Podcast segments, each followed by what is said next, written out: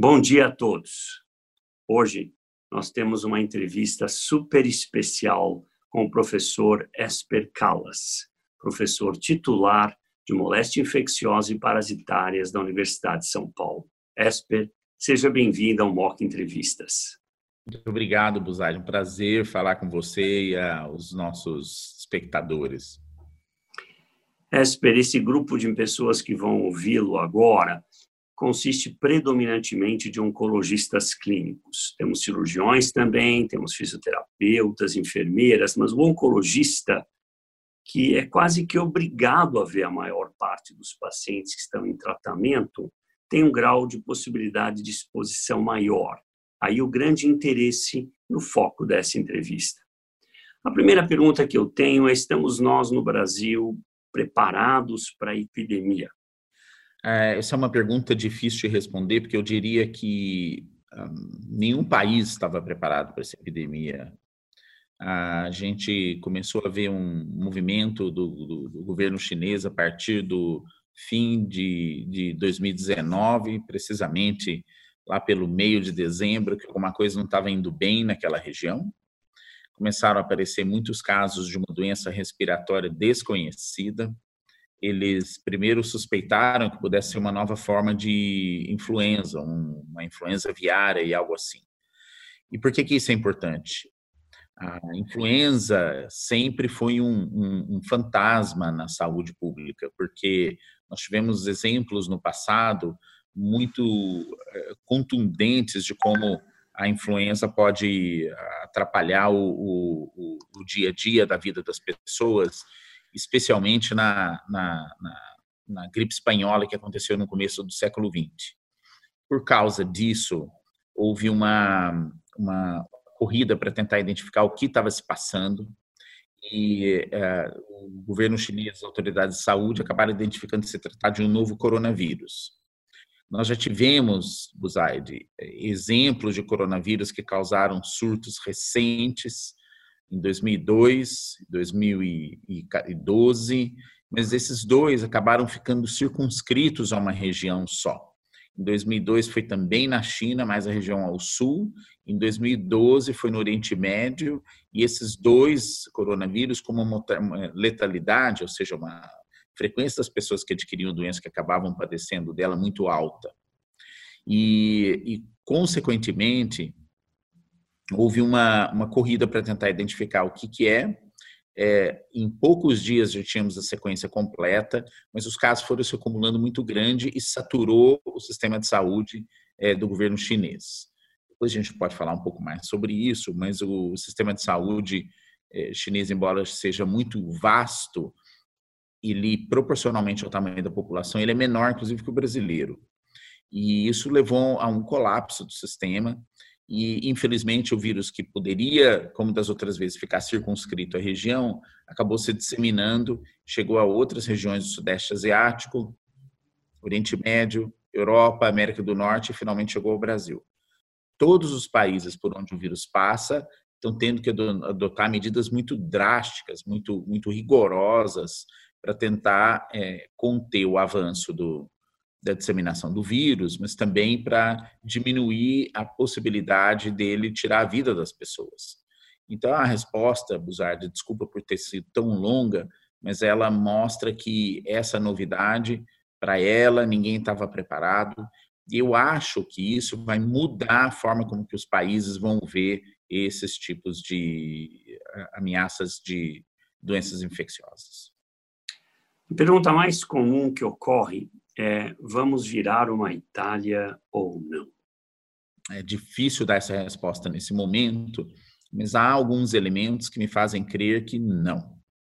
É, agora, talvez a diversidade do Brasil mostre que a gente pode ter pequenos focos da, de, de, de epidemia ah, comparados ao que foi visto na Itália. Então, vamos lá. É, qual é o problema da Itália? Eles tiveram um número muito grande de casos, e esse número muito grande de casos começou a aparecer depois que o sistema de saúde dele teve a capacidade de perceber que tinha algo muito errado acontecendo. É, a epidemia se alastrou muito rápido, especialmente na região do norte do país, mas depois tomou o país inteiro. segunda coisa que a gente percebe é que a, a, a idade média da população da Itália é mais alta. Então, eles tiveram, é, consequentemente, por se tratar de uma doença que é, é mais problemática com o avançar da idade, a presença de outras doenças concomitantes fez com que acumulasse muito número de casos de pessoas de formas mais graves, que excedeu a capacidade do serviço de saúde italiano. Que me leva ao terceiro ponto. O número de leitos disponíveis na Itália para tratamento de pacientes em terapia intensiva é, digamos, é, mediano comparado com vários outros países. Então, só para citar um número que, é, que deixa essa, essa comparação mais objetiva a gente calcula o número de leitos de terapia intensiva por 100 mil habitantes. Pegue-se é, os Estados Unidos, que tem mais, tem próximo de 40 leitos por 100 mil habitantes, maior do mundo.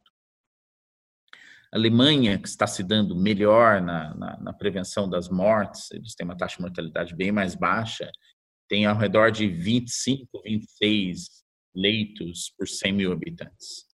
A Itália tem 12 ou 13. Então, eles baixam no nível, chegam no nível mais baixo. Mas a China tem três. E faz com que, mostra que existe uma discrepância muito grande de país para país. Pois bem, a surpresa é que o Brasil tem ao redor de 20.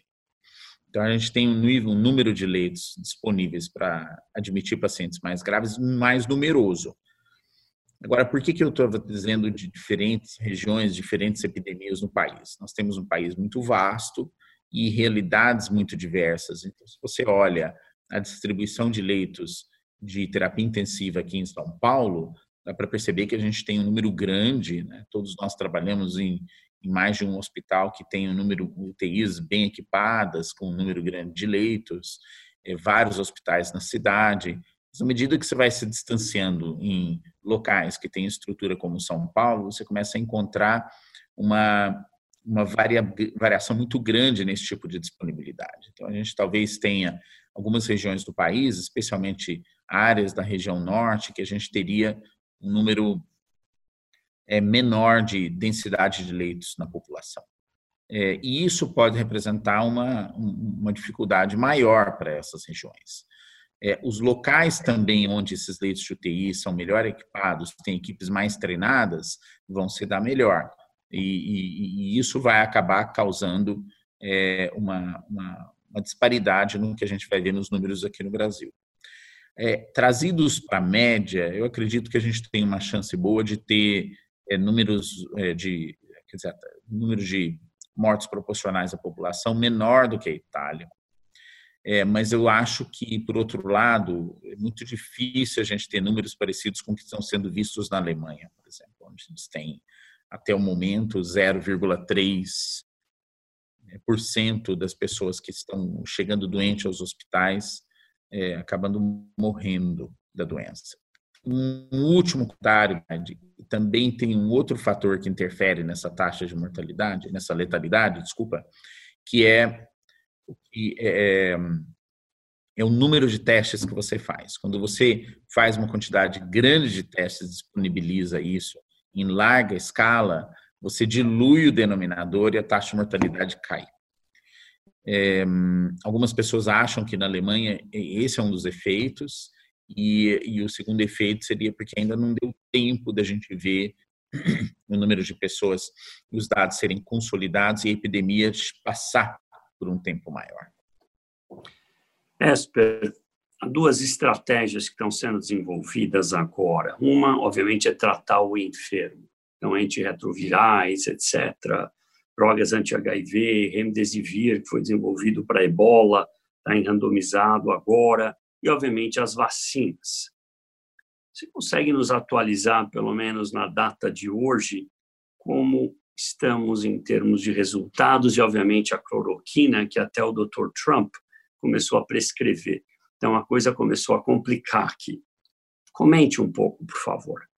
Vamos começar pelo mais fácil, que é um comentário mais genérico sobre as vacinas. A, a, as vacinas foram um, já são uma grande esperança para a gente conter a epidemia. Deixa eu aproveitar e dizer o seguinte, que a gente está vendo uma onda epidêmica, mas uh, nós não temos certeza se virão outras nos próximos anos. Em geral, sempre a primeira onda eh, costuma ser um pouco mais intensa, seguida de ondas menores, mas é possível que se a gente não fizer nada, a gente talvez tenha ah, em, no ano que vem é, outra onda epidêmica começando já no segundo semestre no hemisfério norte, mas ainda é muito cedo para a gente dizer, porque nós não sabemos a percentagem de pessoas que acabou se infectando na primeira onda.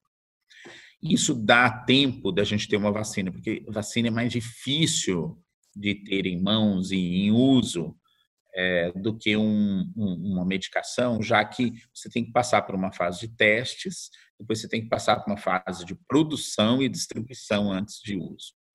As estatísticas mais é, conservadoras, mais, aliás, mais otimistas, colocam que talvez uma vacina pudesse estar disponível já no fim do, de 2020 mas o que significa que ela poderia ser utilizada só é, em 2021.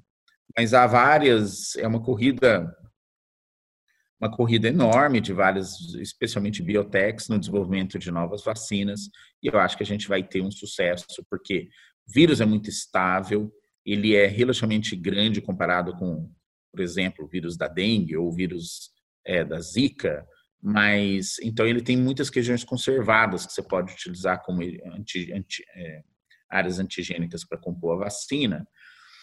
É, e, e, eu acho que a gente vai ter, né? vai demorar um pouquinho.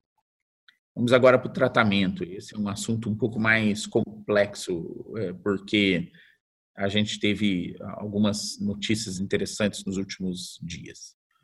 Eu começaria dizendo que nós temos, vou começar pelas novas drogas. Então, várias medicações estão sendo identificadas.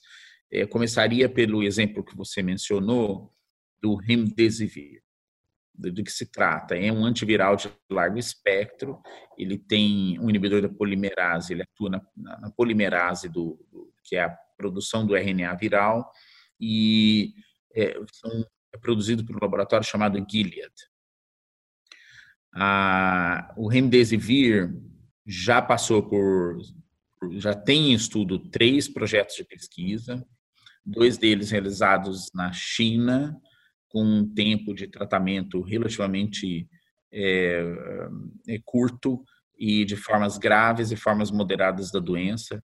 É, esses resultados provavelmente estão sendo alimentados, analisados e devem ser conhecidos no, em breve um terceiro estudo que foi desencadeado pelo Institutos Nacionais de Saúde americano, que envolveu vários centros. Eu não sei a situação atual desse projeto, mas eu acredito que esteja em fase de inclusão de voluntários e compilação de dados, e a gente deve saber alguma coisa em breve. E tem dois outros estudos planejados, um deles de tratamento de forma leve da doença, que é um, um esquema de tratamento mais prolongado versus um esquema mais curto versus um esquema placebo. E o último, quinto estudo, é de tratamento de forma grave da doença, onde eles tiraram os placebo, tratamento prolongado versus tratamento mais curto. Esses estudos estão todos em implementação, esses últimos dois, e a gente deve ter resultados um pouco mais adiante. É, o Remdesivir é uma grande esperança e a gente torce para apresentar bons resultados no tratamento, especialmente das formas mais graves da doença. A segunda medicação que eu acho que vale a pena comentar é o Favipiravir, que é um outro é, antiviral de largo espectro. Ele foi utilizado um tempo atrás para tentar tratar infecções pelo influenza. O resultado é, foi não foi tão não era atraiu tanta atenção e é, e aí ele acabou sendo é, mantido no, na prateleira, né? dizer, não ganhou o mercado. Ele pertence à Fuji é, no Japão e no, na China ele é já de domínio público. E o que, que o pessoal da Fuji fez foi desencadear um estudo que analisou 120 pacientes que receberam tratamento favipiravir é, para formas graves e leves da doença e teve algum resultado, viu, Bussard? A gente viu que houve uma redução da duração da febre e uma redução do score clínico mais precoce, a resolução do score clínico mais precoce, mas isso só aconteceu no braço com doença leve. E a gente eh, não viu um efeito tão marcante nas pessoas que tinham doença mais grave. Esses resultados foram colocados disponíveis recentemente, estão passando por revisão pelos pares e deve ter publicação em revista ah, indexada em breve. Porém, o entusiasmo que eu tinha com essa medicação ficou um pouco abalado mediante o desempenho que ela teve nessas formas de nessas, nessas doenças mais mais graves. E várias outras medicações estão ainda em antivirais em investigação, eu não vou alongar muito. Agora, uma outra parte é o que eles chamam de reposicionamento de drogas que já estão no mercado. E aqui a grande vedete foi a hidroxicloroquina, que é um remédio utilizado para tratamento, foi utilizado mais para tratamento no passado da malária.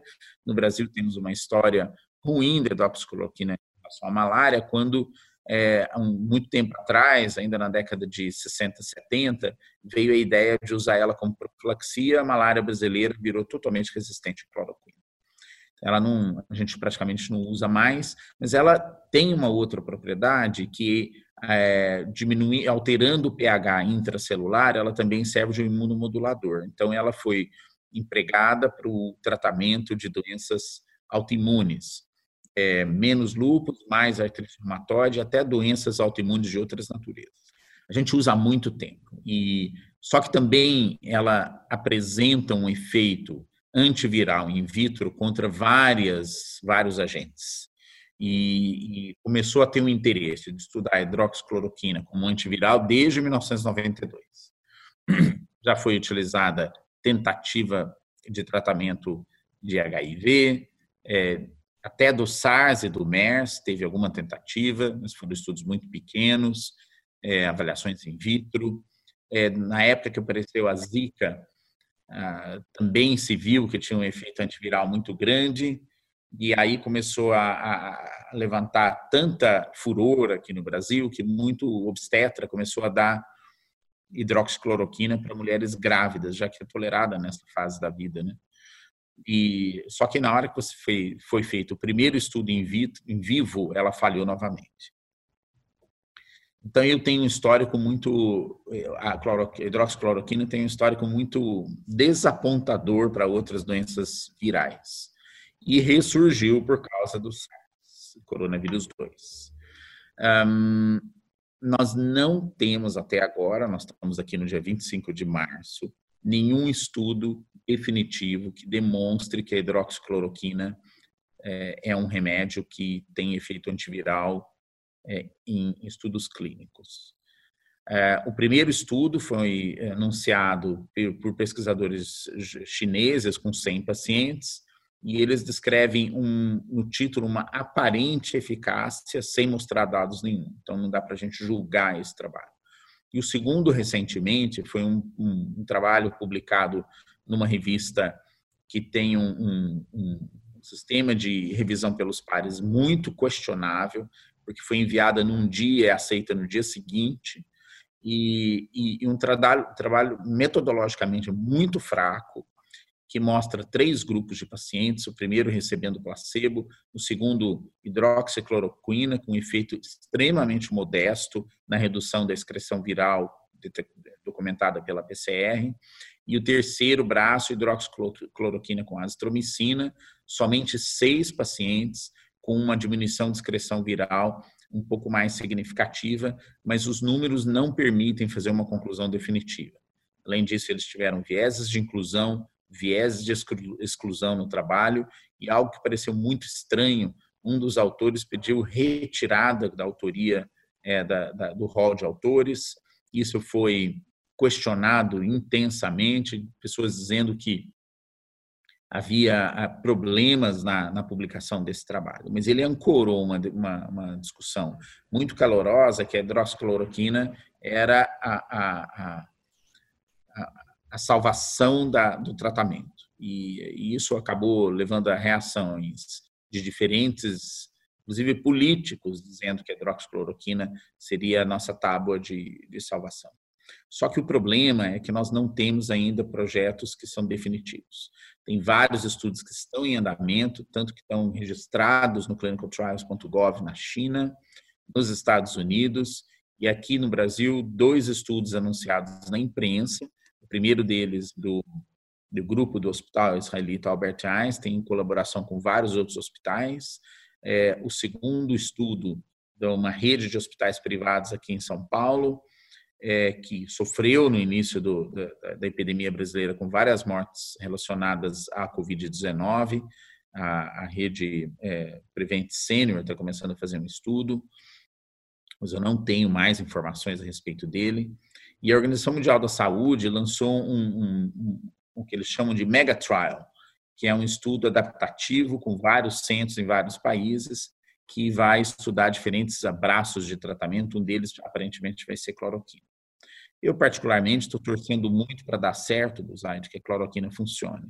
Eu tenho um tremendo ceticismo e eu, na minha prática clínica, tenho procurado evitar o uso de hidroxicloroquina até que a gente tenha alguma evidência de que, de fato, seja útil. Eu acho isso mais prudente, porque nós temos vários efeitos colaterais associados a essa medicação, alguns deles graves o suficientes para terem é, casos já depois do anúncio do presidente Donald Trump de intoxicação por cloroquina com morte, não só nos Estados Unidos, como em outros países.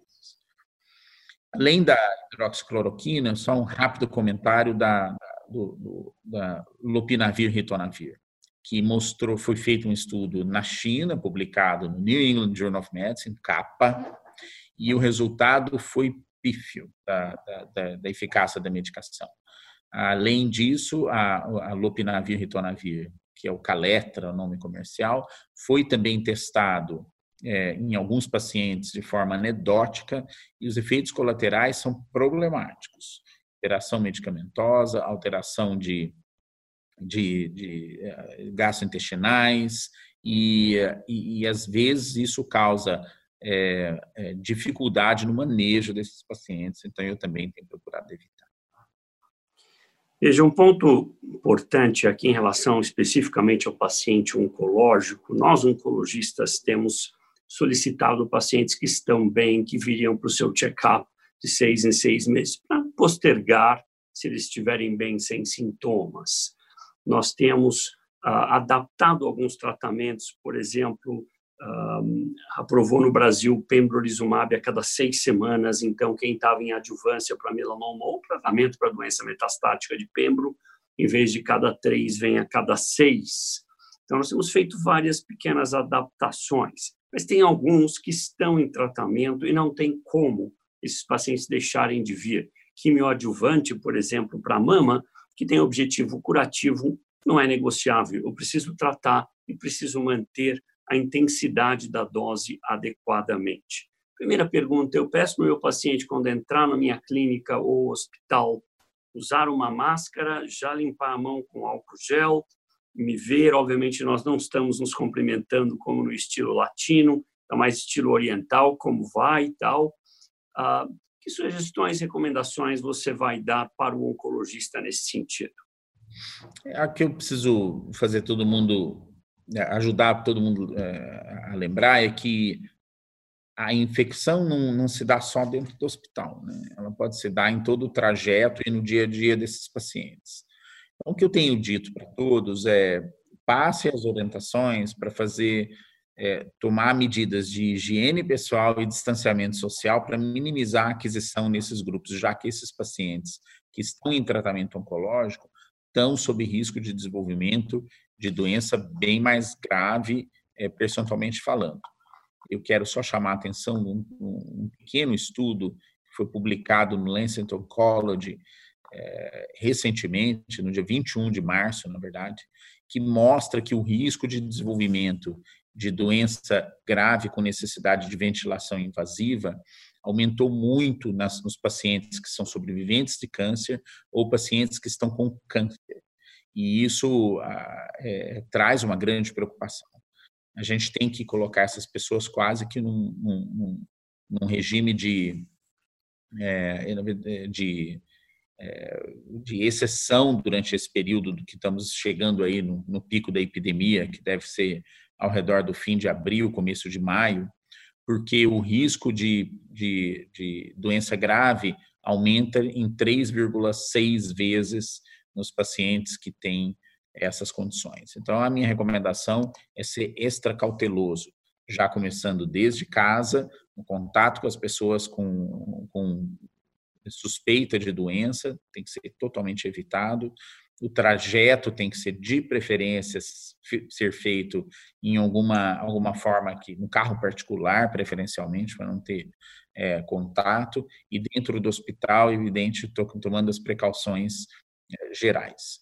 É, a gente também tem que lembrar todo mundo que o vírus é danado, ele passa com muita facilidade, então tanto por via por gotículas, mas também por contato. Aliás, a Organização Mundial da Saúde adaptou esse tipo de recomendação ao longo do, da, da pandemia, é, insistindo muito no contato. Então, as pessoas devem, de preferência, usar máscara, é, na hora que estão num ambiente mais coletivo, elas precisam lavar as mãos com frequência, elas precisam evitar contato com aqueles que estão com sintomas, elas precisam limpar as superfícies com frequência para não correr o risco de pegar o, o novo coronavírus do site.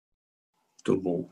Não, um ponto importante: pacientes com câncer não são todos iguais. Ontem, às duas da manhã, recebi a mensagem da minha assistente, uma paciente minha com câncer de mama, em adjuvância, uh, entrou com quadro de febre, tomografia mostrou vidro fosco bilateral, pegando mais ou menos 25% do pulmão, saturando bem ainda em ar ambiente, internou com alta suspeita de coronavírus. Pode ter sido uma pneumonia outra qualquer.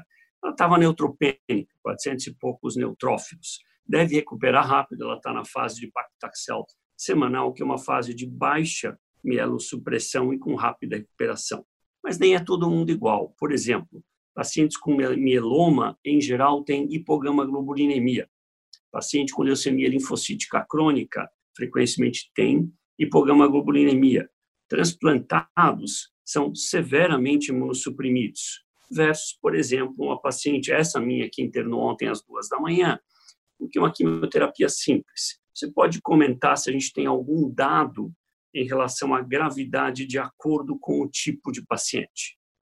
Não, ainda infelizmente não temos dados suficientes, mas uh, dá para perceber que aqueles que estão em tratamento têm uma chance maior de desenvolver doença grave comparado com os que são já sobreviventes e encerraram seu tratamento. Então, eu acho que deva existir uma associação mostrando que o grau de imunodepressão, o grau de ação de, de regimes é, imunossupressores ativos deve exercer um, um efeito é, de aumento de, de predisposição à, à, doença grave.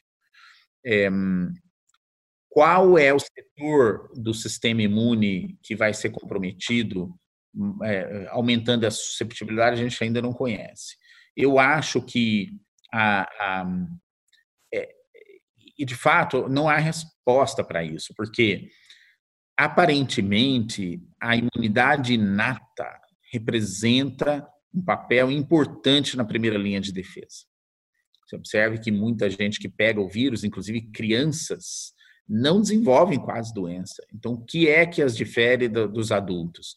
Elas não têm capacidade, a resposta imune adaptativa é mais rápida? Eu acho que não. O que deve ter alguma diferença na capacidade de resposta imune inata que contribui para a defesa. Segundo é, papel, a resposta imunicelular é importante, como é em qualquer outra doença, mas como que ela desempenha esse, esse papel na, na infecção pelo coronavírus é desconhecido. Terceiro, a resposta imune humoral é, seguramente tem um papel fundamental.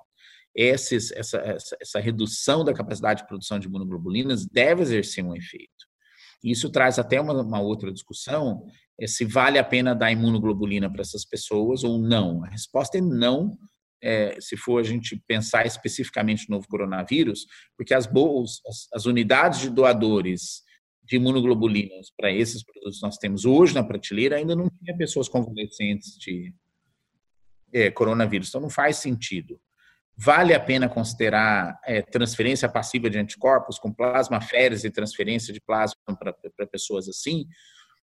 Talvez, é, mas a gente não tem nenhum estudo sistemático feito até o momento. Vários grupos estão perseguindo essa linha e eu acho que isso talvez é, deva é, ser motivo de grande debate em, em, curto período.